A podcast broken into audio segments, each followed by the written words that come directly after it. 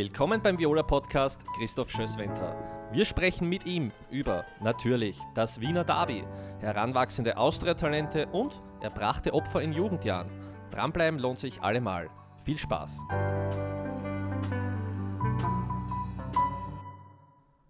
Servus Schössi, freue mich sehr, dass du dir heute Zeit genommen hast. Ich werde uns meine Zusammenfassung der letzten beiden Wochen ein bisschen ersparen und leite stattdessen einfach die meistgestellten Fragen unserer Anhänger weiter.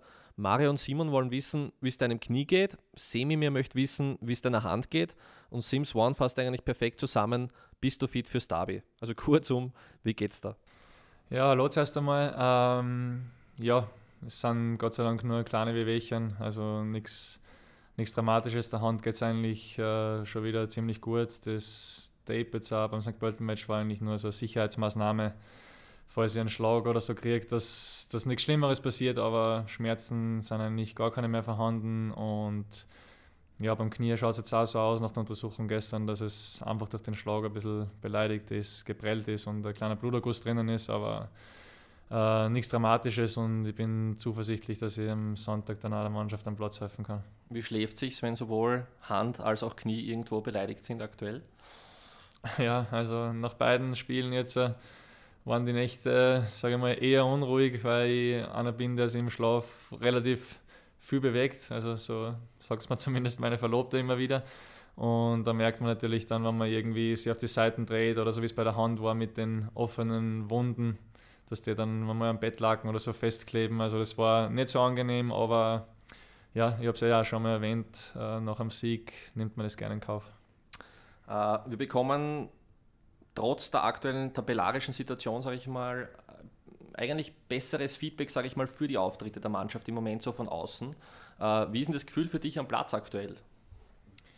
Ähm, ja, ich glaube, dass man einfach schon einen Unterschied äh, merkt gegenüber dem Herbst, äh, vom, vom Auftreten her, von der Geschlossenheit her. Es ist ähm, schon so, dass ich am Platz eigentlich jetzt in allen Spielen so das Gefühl gehabt habe, dass wirklich jeder alles probiert und jeder versucht an seine Leistungsgrenze zu gehen, damit man eben äh, als Sieger vom Platz gehen oder zumindest erfolgreich dastehen nach dem Spiel. Und ich glaube, das ist schon eine Entwicklung, die man jetzt seit, ja, seit Dezember oder Anfang Jänner sieht, die die Mannschaft durchläuft und, und die uns äh, im Großen und Ganzen einfach stabiler auftreten lässt. Und deswegen glaube ich auch, die Ergebnisse sie einfach ein bisschen ins bessere Licht gerückt haben. Ich möchte mit dir viereinhalb Monate zurückblicken, äh, als du hier unterschrieben hast, selber aus keiner leichten Situation kommend. Äh, du hast davor auch schon einiges gesehen. Wie hast du denn all das hier in den Gesprächen, in den ersten Einheiten, in der Kabine kennengelernt bei Austria Wien? Ich muss sagen, was mir am meisten überrascht hat oder sehr positiv überrascht hat, war trotz allem dieser familiäre Umgang im Verein. Also ich weiß, wenn ich jetzt zurückdenke, wie ich das erste Mal da oben war in der Geschäftsstelle, bei den ganzen Büros, äh, sämtliche Mitarbeiter, äh, sehr, sehr freundlich, hilfsbereit zuvorkommend und, und dasselbe auch unten in der Kabine. Also wurscht, ob es jetzt der Staff ist oder das Trainerteam, der Harry zum Beispiel und auch äh, sämtliche Spieler. Da war ich doch überrascht, weil ich genau das eigentlich bei der Admira immer so zu schätzen gewusst habe. So dieses familiäre Umfeld, wo du wirklich so das Gefühl hast, es ist einfach äh, ein Miteinander, es ist äh, jeder für jeden. Und, und das hat mich schon irgendwie beeindruckt, weil äh, es ist halt trotz allem so, dass die Austria ein sehr großer Verein ist in Österreich und äh, da das nicht immer üblich ist, sagen wir mal so, dass trotzdem so diese, diese Nähe und dieses ja, Miteinander dann so vorhanden ist. Wie lange hat es für dich auch gedauert, in das Ganze reinzufinden? Du hast davor schon länger kein Spiel mehr gehabt. Ich kann mich erinnern, das erste Spiel bei den Young Violets, du warst dann eigentlich sofort lautstark auch präsent. Äh, wie lange hat diese Findungsphase für dich auch hier gedauert? Ähm, ja, ich glaube, das, das größte Problem für mich selber war eigentlich, dass man so äh, die Spielpraxis einfach gefällt hat und auch das Fußballtraining, die Belastung in einem Fußballtraining, weil ich habe halt doch die letzten Wochen bei der Admira leider Gottes nicht mehr mit der Mannschaft trainieren dürfen. Äh, habe zwar jeden Tag meine Einheiten abgespielt mit einem Kandi-Trainer oder teilweise selber dann daheim. Ähm, aber es ist halt nicht dasselbe. Also egal wie man Einzeltraining steuern will oder, oder gestaltet, man wird nie an so eine Belastung hinkommen, wie es dann in einem Fußballtraining ist oder vor allem wie es dann im, im Match ist. Und das habe ich einfach gemerkt, dass man das ein bisschen gefällt hat, so diese sogenannte Match-Fitness. Und ja, war aber auch nicht überraschend, war mir bewusst, dass es wahrscheinlich so sein wird, war den Trainern bewusst. Deswegen, äh, sage ich mal, diese äh, gemütliche Anlaufzeit da, auch mit den Einsätzen bei den Violets, die mir wirklich sehr viel Spaß gemacht haben mit der jungen Mannschaft und allen voran mit, mit dem Suchatari, ähm, war das, glaube ich, ideal für mich zum Reinkommen, um wieder so richtig den, den Soft zu kriegen, den man einfach braucht dann auch in der Bundesliga. Und von dem her war es eben sehr einfach und ich glaube auch sehr gut gestaltet. Du hast die Young Violets Zeit angesprochen. Äh, da stelle ich gleich spontan eine Frage, die uns der Pascal Macher, ein Kollege, gestellt hat. Er fragt, wer war denn dein Lieblingskollege bei den Young Violets? Ich leite die Frage gleich weiter. Äh, da unten tummeln sich sehr viele junge, talentierte Austrianer auch herum. Äh, Gibt es da Spieler, wo du gesagt hast, puh, die haben mich talentetechnisch schon ähm, ja, sehr überzeugt, ähm, da könnte durchaus das eine oder andere heranwachsen? Ähm, ja, zur ersten Frage mal bezüglich Lieblingsspieler tue ich mir so jetzt ein bisschen schwer. Ich weiß zwar, worauf er anspielt, aber. Kann, kann man es uns verraten? Ich, ich, war natürlich jetzt nicht so lange unten, dass ich jetzt die Jungs wirklich gut äh, kennengelernt habe oder viel mit zum gehabt habe. Was mir schon aufgefallen ist, dass eben so Typen wie der Pascal oder der Luki, der Prokop äh, total, total positive Typen sind, die, die wirklich für den, für den Fußball leben, also für den Verein leben und das ist mir schon innerhalb der paar Tage, sage ich jetzt einmal, gleich bewusst worden. Aber ich glaube, dass generell unten äh, ein gutes Klima herrscht. Ich glaube, dass das Trainerteam von den Violets das äh, sehr gut beherrscht, den, den Umgang mit den vielen Jungen, was ja oft nicht leicht ist. Und auch die Thematik, was war dann mit den Trainingsschwierigkeiten, weil doch, wenn wir wieder viele Junge bei uns oben waren, dann wieder unten, dann hat der Trainer teilweise die ganze Woche oder die halbe Woche die Spieler, die eigentlich am Wochenende spielen, das gar nicht zur Verfügung im Training. Also das ist ja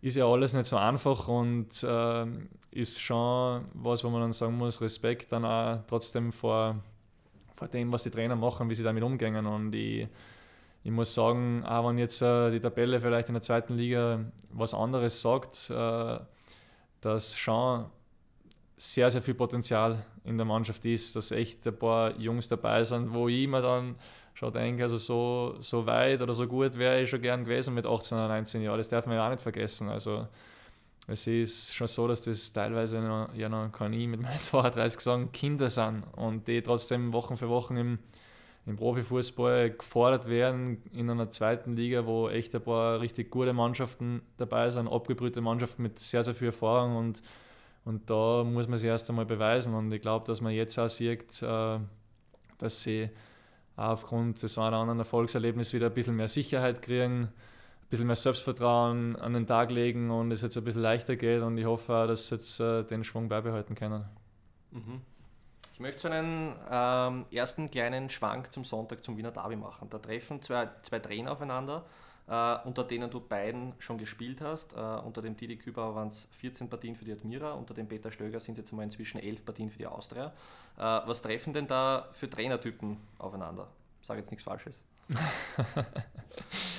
ähm, ich sage mal, auch wenn sie in der Außendarstellung wahrscheinlich unterschiedlicher nicht sein könnten, äh, ist mir relativ schnell eins aufgefallen, äh, was ich sowohl damals beim Kü sehr zu schätzen gelernt habe und auch jetzt beim Trainer, dass sie im Umgang mit der Mannschaft, was so das Zwischenmenschliche betrifft, einfach ja, brutale Qualitäten haben. Also ich habe doch schon den einen oder anderen Trainer gehabt und schon ja, Sachen erlebt, die man vielleicht nicht erleben will oder auch Dinge gesehen, wie Trainer mit Spielern umgehen, wo ich mir einfach nur denke, es, das kann nicht produktiv sein, das kann der Mannschaft nichts bringen. Und da sind die beiden, muss ich sagen, ja, absolute Spitzenleute, sage ich jetzt einmal, weil egal, jetzt gerade bei so Vereinen wie bei Austria oder bei Rapid, egal wie es gerade läuft, egal wie viel von außen hereinprasselt, und das ist bei den Vereinen einfach viel medial, Fernsehen, Zeitung und so weiter, du wirst nie erleben, dass sie sich nicht vor die Mannschaft stellen und dass nicht die Spieler schützen.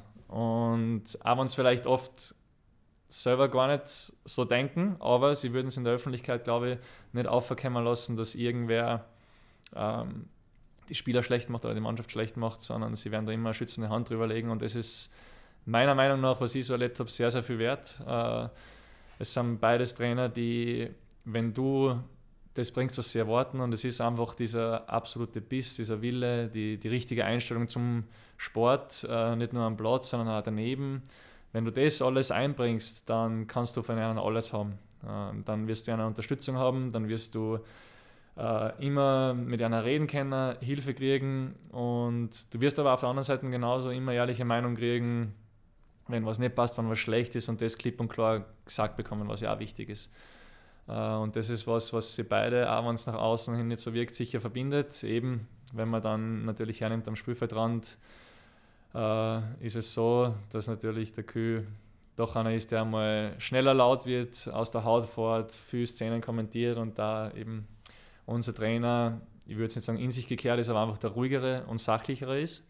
Was aber nicht heißt, dass er die Dinge dann nicht trotzdem anspricht, nur er macht es halt dann in der Kabine, im Kreise der Mannschaft oder im Kreise der, der Ängsten, die rundherum sind und, und nicht so nach außen hin. Aber ich, ich bin froh, dass ich damals das bei der Admira erlebt habe. Er hat mich ja trotzdem zum Bundesligaspieler gemacht, dass er mich zur Admira geholt hat, dass ich mit ihm arbeiten können habe und noch mehr froh bin ich, dass ich jetzt auch durch den Trainer da ähm, die Chance gekriegt habe, für die Austria zu spielen. Da würde ich ganz gerne mal zwei Wochen zurückblicken. Äh, ich bin des Öfteren darauf angesprochen worden, was macht denn eigentlich der Schössi alles bei euch? Weil ich in den Interviews gehört habe, äh, der Schössi hat in der Halbzeit eine Kabinenansprache gehalten und wenig später der Trainer. Das war die Partie gegen Altach. Ähm, ist natürlich sehr interessant für uns. Wir kennen oder wir können uns an die Halbzeit 1 und 2 dieser Partie erinnern. Äh, was wird denn da so gesprochen oder wie läuft denn das dann ab, wenn, sage ich mal, ein Spiel so läuft wie die erste Halbzeit gegen Alltag. Äh, ja, und dann vielleicht du das eine oder andere Wort auch einmal an die Mannschaft richtest, wird nicht immer vorkommen oder vielleicht gar nicht oft vorkommen. Äh, und dann später der Trainer. Um, um was geht es denn? Da geht es um taktische Dinge? Mm, unter anderem auch, ja. Ich meine, ich muss schon sagen, wo ich mit der Mannschaft dann geredet habe oder mal ein bisschen lauter geworden bin, da war der Trainer noch in der Kabine. Äh, es war mal Punkt 1. Ähm, und es war einfach so, dass ich in dem Moment so aufgebracht war und so ja, Hass war, weil wir einfach wieder ein Gesicht gesagt haben, was für mich komplett unverständlich ist. Ich weiß schon, dass nicht jeder Spieltag gleich abläuft. Dass du, es ist einfach einmal eine Tatsache, dass du nicht an jedem Matchtag genau dasselbe abrufen kannst. Das weiß nicht, hast du mal schlecht geschlafen, ist der Ball davor nicht gut gegangen, hast kleine Bewegungen, wie auch immer. Das sind alles Dinge, die mitspielen, dass man vielleicht nicht an die 100% kommt oder dahin kommt, äh, von dem, was die Leute gewohnt sind oder was man von sich selber äh, erwartet. Aber in dem Spiel war es einfach so, dass man jetzt nicht einmal vom Einsatz her das Gefühl gehabt habe, dass wir nicht wollen oder nicht alles probieren, sondern es war so ein bisschen ja, eine Leichtsinnigkeit für mich einfach zu merken und so ein bisschen der, das Vermissen auf den Endzweck hin zu spülen, also wirklich in die Box einzukommen und mit letzter Entschlossenheit einfach versuchen, einen Torabschluss zu suchen und das Problem war, dass man 50 oder 60 Minuten davor war der Besprechung genau über diese Themen geredet haben, dass wir Torabschlüsse brauchen, dass wir Distanzschüsse brauchen, dass wir einfach Zug zum Tor entwickeln müssen und einer Viererkette und vor allem den Tormann vor Probleme stellen wollen. Und wenn ich dann in der ersten Halbzeit sehe, dass wir dann teilweise zu verspielt sind, zu leichtsinnige Fehler machen und genau das vermissen lassen, dann verstehe ich das einfach nicht. Und das war in dem Moment dann einfach so, dass ich es ja, nicht für mich behalten können habe oder wollte und halt einfach einmal auch ein bisschen einen, einen Weckruf an die Mannschaft äh, machen wollte. Und ja, nicht mehr, nicht weniger. Und dann ist ähm, der Trainer oder das Trainerteam in die Kabine gekommen. Wir haben, oder sie haben dann auch eigentlich diese Problematik angesprochen, auch, also so wie mein Empfinden einfach war, haben dann auch zwei Dinge geändert und ja, dann hat sie sich Gott sei Dank zweite Halbzeit äh, als richtig herausgestellt. Erinnern wir uns jedenfalls gerne daran zurück. Äh, Themensprung. Am 15. März wird die Austria 110 Jahre alt. Am selben Tag dürfen Kinder und Jugendliche, so hoffen wir zumindest nach aktuellem Stand, äh, Outdoor vielleicht ähm, wieder Sport ausüben. Äh, wie wäre denn der junge, ich habe gehört, sportaffine Christoph Schösswenter damit umgegangen, wenn er mit Lockdowns und Konsorten in seinen Kindestagen konfrontiert gewesen wäre? Ja, ist natürlich schwer zu sagen, wie ich damit umgegangen wäre, weil ich Gott sei Dank nicht in so einer Situation war. Aber Fakt ist ganz klar, dass es ziemlich unvorstellbar gewesen wäre, weil, wenn ich mich an meine Kindheit zurückerinnert, äh, hat es meistens genau noch das Mittagessen braucht, was mich daheim gehalten hat. Und dann ist es äh, nach draußen gegangen, äh, mich mit Freunden getroffen und von Fußball über Tennis, über Baseball und so weiter. Alles Mögliche gespielt, bis es finster geworden ist oder bis wir, bis wir hungrig geworden sind und von selber wieder heimgegangen sind. Und deswegen ist es halt ja schon schon erschreckend, wenn man jetzt so mitkriegt, äh, wie sich da die, die Entwicklung von den Kindern jetzt im letzten Jahr da eigentlich eingebremst hat oder eigentlich komplett von 100 auf 0 zurückgefahren worden ist. Und deswegen hoffe ich einfach nur, dass sich das schnellstmöglich wieder ändert, auch wenn es wir natürlich nicht in der Hand haben und äh, ich will mir jetzt auch nicht irgendwie anmaßen, da mich gut auszukennen oder Experte zu sein, aber Fakt ist, dass es wahrscheinlich mittlerweile eben, was die Kinder betrifft, viel, viel mehr schadet, als wie vielleicht gewisse Öffnungsschritte Schaden anrichten könnten. Mhm. Ein paar Jahre später hast du mit 18 dann in der vierten Liga gespielt, wenn ich richtig informiert bin, bei Saalfelden. Äh, daneben eine Lehre gemacht, auch Interessen außerhalb des Platzes, glaube ich, breit gefächert.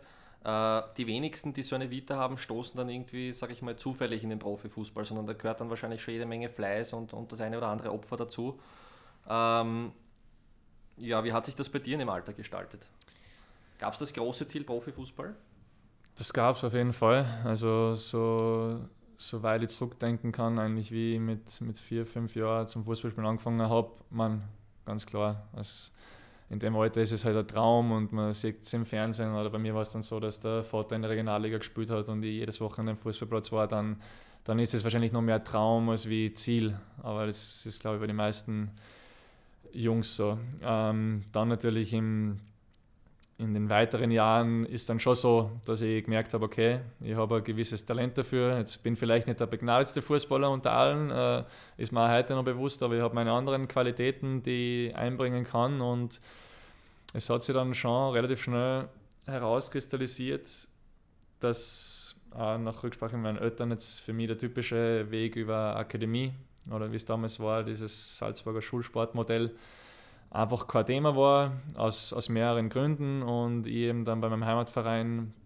äh, die Möglichkeit gehabt habe, äh, dass ich mit 15 Jahren schon in die Kampfmannschaft geschlossen bin und relativ früh schon Erwachsenenfußball kennengelernt habe und zu spüren bekommen habe. Sagen wir mal so, waren auch am Anfang zwar ein, zwei nicht so schöne Jahre mit einigen Verletzungen, weil ich relativ schnell gewachsen bin und halt doch dann gegen Erwachsene gespielt habe und nicht mehr gegen Gleichhalte, aber ich glaube jetzt im Nachhinein betrachtet war das genau das, was man am meisten braucht hat. Und wenn ich dann so zurückgehe an die Zeit, äh, dann ist schon ganz klar, also für mich ganz klar, dass es kein Zufall war, dass sich das so entwickelt hat, weil es war dann schon die Phase mit 16, 17 Jahren, äh, wo wir bei meinem Heimatverein viel in meinem Alter waren, die sagen wir mal, das Talent gehabt hätten. Da waren auch zwei, drei dabei, wo ich mir mit Sicherheit sagen traue, mit einer, einer Einstellung hätten sie es geschafft, weil sie ja vom Talent her sicher besser waren wie ich. Nur ist ähm, da so die Zeit gekommen, okay, gehen wir fort am Wochenende, gehen wir vielleicht zweimal fort am Wochenende, feiern, äh, trinken was und so weiter, was halt alles dazugehört, ist ja ganz normal, aber für mich war es eben dann schon so, dass halt irgendwann der Punkt da war, wo ich mir gedacht habe, okay, willst du es jetzt schaffen, willst du Profi werden oder ist es dir doch nicht so wichtig. Und für mich war dann ganz klar, nein, ich werde alles versuchen und ich werde dem alles unterordnen. Und dann war es halt einmal so, dass ich dann derjenige war, der am Freitag oder Samstag am Abend halt allein daheim gesessen ist und ja, nichts gemacht hat und ich genau gewusst habe, dass die anderen gerade wieder in irgendeiner Disco oder Bar stehen und halt feiern und Spaß haben. Und es hat natürlich damals äh, ein bisschen weh da, da war nicht immer das Einfachste, aber jetzt im Nachhinein betrachtet bin ich mir sicher, dass das wahrscheinlich genau der entscheidende Punkt war, warum ich jetzt heute da sitze und andere Leute nicht. Wenn ich an vierte Liga, Bundesliga denke, dann denke ich irgendwo auch an den Wimsey, der einen ja. ähnlichen äh, Sprung gemacht hat. Äh, erkennst du da Parallelen zu ihm in, in, in, in mancher Hinsicht? Ja, ich habe jetzt äh, schon des Öfteren mit ihm geredet und was ich immer wieder außerher ist dann schon auch genau das, dass das, was er so zugute gekommen ist, einfach das ist, dass er sich relativ früh unter erwachsenen Männern im Erwachsenenfußball beweisen hat müssen. Und man würde auf keinen Fall eine Akademie schlecht reden. Also es ist ja die Ausbildung, die man da genießt mit allen Möglichkeiten rundherum, ist ja wirklich großartig. Aber man sieht trotzdem, dass es immer wieder so Ausnahmeerscheinungen dann gibt, äh, die halt dann einmal davon profitieren, eben früher schon sie behaupten zu müssen, vielleicht mit körperlichen Nachteilen sie trotzdem irgendwie durchsetzen müssen. Und da ist der Wimsi, glaube ich, auch ein absolutes Paradebeispiel, äh, nicht nur von dem her, sondern auch von seiner Einstellung her, dass er einfach im Kopf sehr weit ist, dass er ganz genau weiß, was er will und halt auch bereit dazu ist, alles dafür zu tun. Das sind jedenfalls sehr äh, ja, beeindruckende Ausnahmebeispiele, so wie es das du schon sagst. Ähm, wenn man sich die Young Violets anschaut, da sind natürlich ganz viele aus der Akademie dabei. Aber schön zu sehen, dass es solche dann auch immer wieder schaffen. Gibt auch den Benny Bichler, der einen ähnlichen Weg gemacht hat. Ähm, Philipp Fens hat ähm, diesbezüglich eine Frage an dich gestellt, nämlich hast du in deiner Jugend Vorbilder gehabt? Ja, habe ich schon, aber eigentlich hat das mit meiner heutigen Position oder Art und Weise des Fußballs relativ wenig zu tun. Also ich, ich war damals brutal beeindruckt von David Beckham. Äh, es war einfach so die Zeit, ich meine gut, war die Zeit wahrscheinlich, wo der auf jedem Poster und in jedem, auf jeder Homepage und was auch immer äh, präsent war. Das war damals schon, äh, weiß ich noch genau, dass da meine Freunde und ich sie eigentlich immer nur, immer nur darauf gewartet haben, bis die neuen Fußballschuhfirmen rauskommen und haben genau die gekauft und sind teilweise stundenlang am, am Trainingsplatz gestanden haben versucht, so Freistöße wie er zu schießen. Klingt jetzt wahrscheinlich absurd, wenn man mich jetzt heute so sieht, aber das Hoffentlich ist hört so. Der Trainer zu. Bitte? Hoffentlich hört der Trainer zu. Nein, das war damals, keine Ahnung, ich habe mir einfach taugt, genauso wie Roberto Carlos. Äh, das war für mich einfach ja, faszinierend mit seiner Statur, ein Muskelpaket durch und durch, äh, wie der am Platz gestanden ist, werden wahrscheinlich viele heutzutage für Junge gar nicht mehr kennen oder, oder nicht, so richtig, Jahrgang, nicht so richtig kennen, aber ja, also Vorbilder, Idole, ja, das waren so die, die man halt einfach im, im Fernsehen auch vermehrt mitgekriegt hat, wo man ein bisschen zugeschaut hat und sich gedacht hat, ja, wäre schon cool, wenn man mal in ähnliche Gefilde kommt. Mhm. Äh, du hast die meisten Spiele in deiner Karriere bislang für die Admira bestritten, gefolgt von, von Altach und Lustenau. Äh, du hast es dort auch mit vielen Spielern zu tun gehabt, die aus der eigenen Akademie beispielsweise nach oben gekommen sind. Warst dort auch in der Regel Führungsspieler. Äh, Gibt es da Muster, wo du merkst, äh, diese oder jede, jede, jene Phase machen fast alle Jungs irgendwo durch, die von der Akademie beispielsweise in den Profifußball dazustoßen? Ja, äh, gibt es für mich schon das eine oder andere Muster. Äh, das, was ich vorher angesprochen habe, ist schon immer wieder ein Thema. Es ist äh, der Akademiefußball, so gut wie die Ausbildung ist, äh, so gut wie die Spieler technisch alle sind und auch sagen wir, von dem, dass sie wirklich Tag und Nacht eigentlich Fußball leben in einem jungen Alter, äh, so groß ist aber dann trotzdem die Umstellung zum Profifußball oder zu einer Bundesligamannschaft, weil es halt nicht nur um das geht, wer hat die feinste Technik, die beste Ballbehandlung oder wer hat die sagen wir, besten Werte jetzt beim Laufen oder was auch immer, sondern das sind so viele andere Dinge, die, die da dann noch einfließen, äh, wo ich halt immer wieder merke, okay, das ist für viele Junge am Anfang einfach noch, ich würde jetzt nicht sagen ein Problem, aber dann schon eine, Hürde, eine letzte Hürde oder eine Aufgabe, aber ähm, sagen wir mal, von den Grundvoraussetzungen, also wie wir es jetzt da bei der Austria haben, gibt es ja nichts Schöneres, wie dass man jedes Jahr so eine Vielzahl an jungen Spielern hat, die, die wirklich einmal von, vom Talent her und von der Qualität her das Zeug dazu hätten.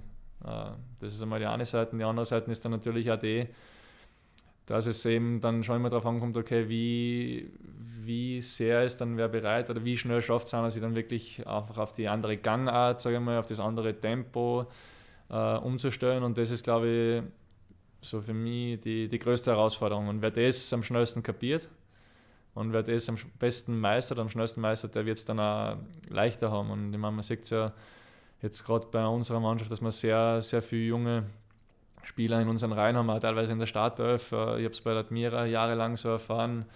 Und ja, also mir taugt es selber brutal, wenn ich das so miterlebe, weil wie 20, 21, 22 war, war es noch nicht so üblich, dass man als junger Spieler relativ schnell auch so eine Plattform kriegt und seine Chance kriegt. Da war der Fußball einfach noch sagen wir, ein bisschen anders. Wenn ich so zurückdenke, war die Mannschaft meistens so zusammengestellt, dass vielleicht zwei, drei Spieler in meinem Alter waren mit 21, 22 und der Großteil war eigentlich, sagen wir mal, von 27 aufwärts bis 34, 35 Jahre alt. Und da hast du ja mal zuerst einmal beweisen müssen, dass du zuerst einmal ein Standing erarbeiten müssen, dass du überhaupt in die Situation kommst, vielleicht einmal eine Chance zu kriegen.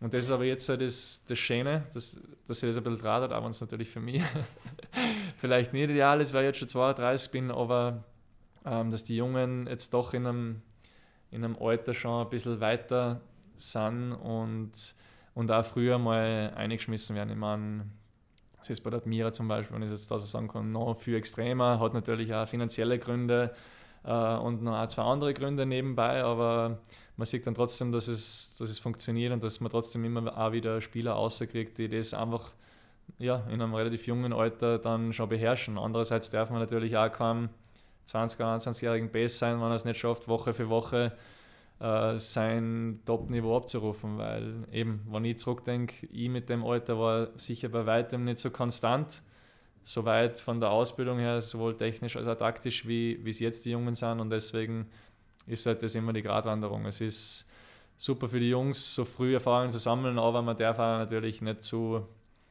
zu viel erwarten oder nicht Woche für Woche dieses Leistungslimit erwarten. Mhm.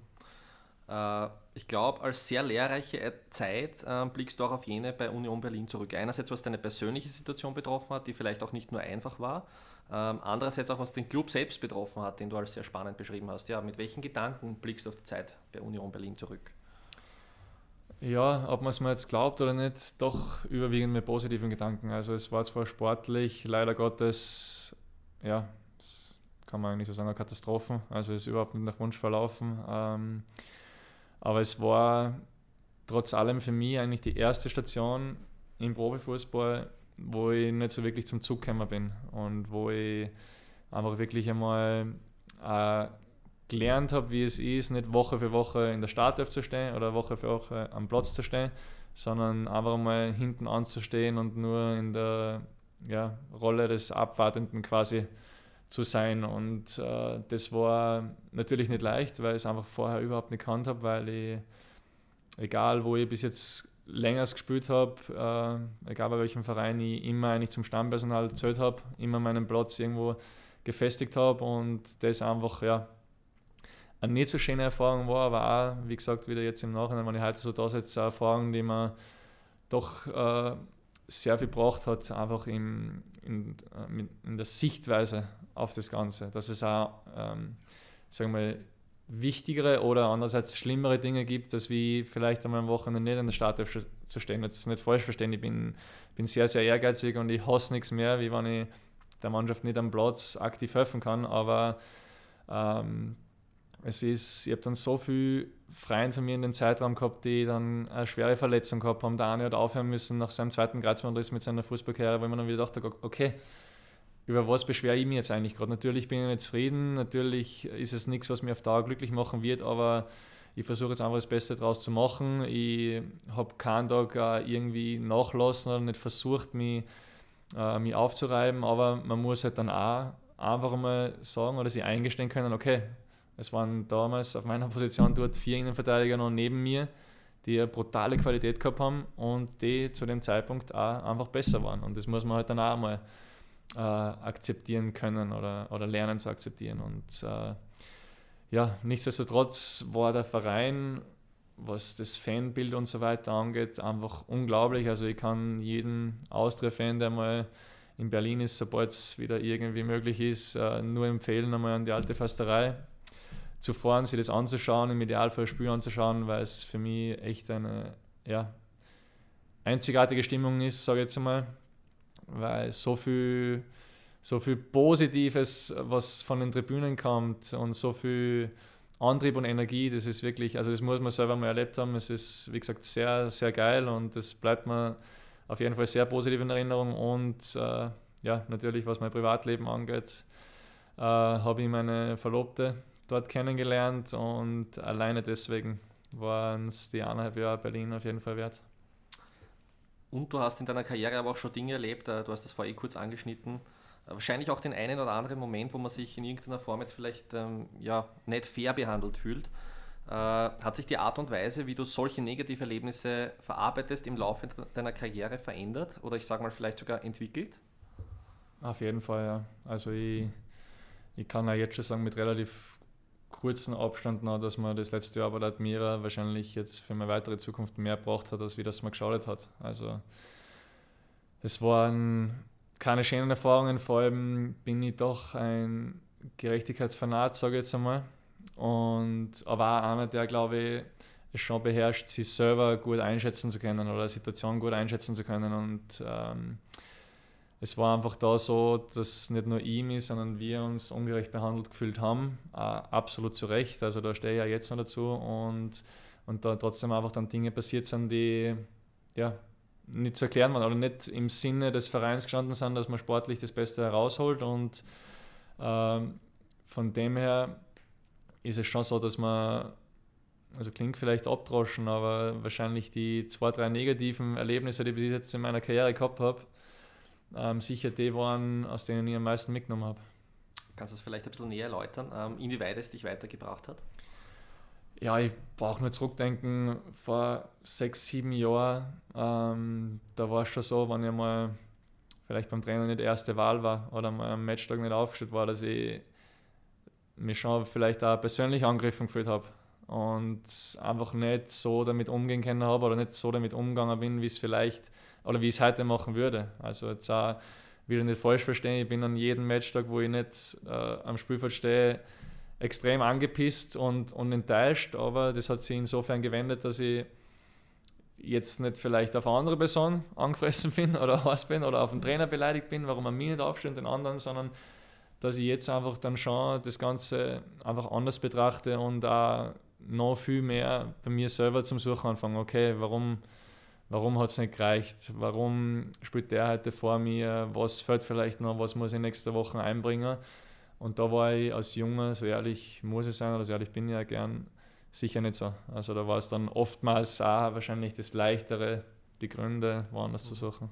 Und gerade wenn ich jetzt die letzten Monate vielleicht bei Admira hernehme, äh, du hast es dir sportlich, traue ich mich jetzt zu sagen, nicht verschlechtert auch dann mit einem weiteren Schritt, im Gegenteil eher verbessert sogar. Äh, was hast du da für dich persönlich mitgenommen? Ohne dass wir jetzt darauf eingehen, was da passiert ist, mhm. aber was waren so für dich die Learnings, wo du gesagt hast, okay, da habe ich eigentlich mehr daraus gelernt, als was es mir langfristig geschadet hätte? Ähm, ja, es ist, es ist echt nicht so leicht, das zu beantworten, weil, wie gesagt, das ist jetzt wirklich noch nicht so lange her.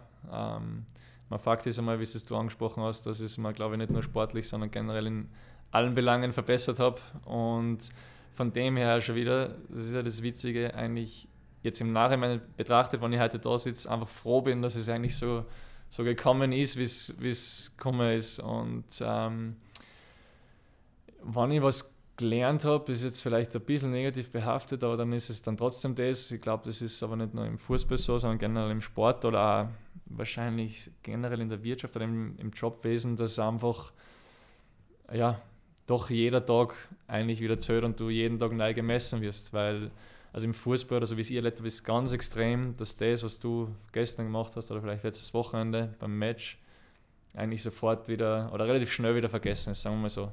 Es hat Positives wie Negatives, weil du hast natürlich, wenn es richtig schlecht gelaufen ist, gleich ein paar Tage drauf später die Möglichkeit, das wieder auszumerzen, ein anderes Gesicht zu zeigen. Andererseits ist es aber auch so, dass eben Dinge, die man, ich würde es nicht sagen geleistet hat, aber mit Einsatz und Willen Tag für Tag versucht hat abzurufen und einzubringen für die Mannschaft oder für einen Verein, ja, dass die dann als so ja, unwichtig abgegolten werden. Einfach es wie, ja, wenn nichts Besonderes passiert wäre. Und das, also hat man schon ein bisschen die Augen geöffnet. Das ist, der Fußball ist sehr schnelllebig, äh, ganz klar. Äh, braucht man sich ja keine Illusion hingeben. Es wird auch immer noch, noch viel extremer, das Ganze.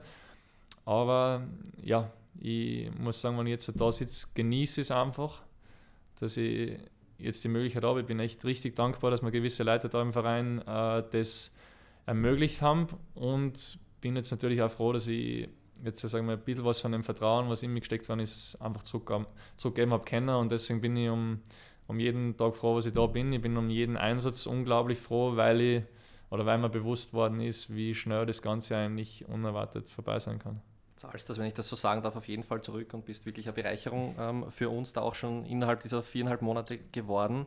Äh, und der weitest einen Horizont parallel, äh, auch was das Studium betrifft. Du studierst nebenbei. Äh, vielleicht kannst du uns kurz verraten, was machst du denn? Bist schon relativ weit, habe ich gehört. Ja, also ich bin jetzt äh, eigentlich gerade dabei, so das Thema für die Masterarbeit aufzuarbeiten und herauszusuchen äh, und werde dann auch in den nächsten Wochen damit starten. Also ich habe vor zweieinhalb Jahre äh, in Berlin ein Studium begonnen in Business Administration und Sport nennt sich das Ganze. Also es ist eigentlich nichts anderes wie Unternehmens- und Sportmarketing, äh, wo es so in allen Bereichen ein bisschen äh, sagen wir, einen Einblick kriegst, sei es das Rechtliche, sei es jetzt Rechnungswesen, Kalkulationen und so weiter. Vor allem ein bisschen was, weil es einfach äh, ein Bereich ist, der mich, der mich sehr interessiert. Also ich mache mir eigentlich schon seit Jahren Gedanken darüber, was die Zeit nachher bringt, ähm, beziehungsweise wo ich hin will. Und für mich ist eigentlich eins ganz klar, ähm, dass es sicher auch danach im Fußball für mich weitergehen wird. Ähm, das auf alle Fälle, man im Idealfall auch beruflich, äh, dass ich äh, wirklich, sage ich mal, mein ja, täglich Brot damit weiterhin verdienen kann mit dem Fußballwesen. Und da ist es einfach so, dass ich mir eben die Gedanken gemacht habe, dass ich jetzt eigentlich hauptsächlich die, die sportliche Seite seit Jahren mitkriege und mir auch äh, sagen wir, die geschäftliche Seite sehr interessiert, wie wird der Verein geführt, wie läuft es eigentlich im Management ab, wie läuft das Marketing.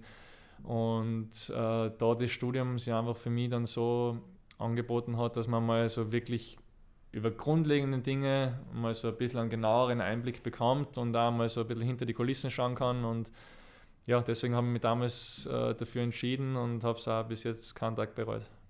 Mhm. Äh, gibt schon ein konkretes Feld, wo du sagst, da könntest du dich äh, nach Ende deiner Karriere irgendwie aktuell, würdest du dich da am liebsten sehen?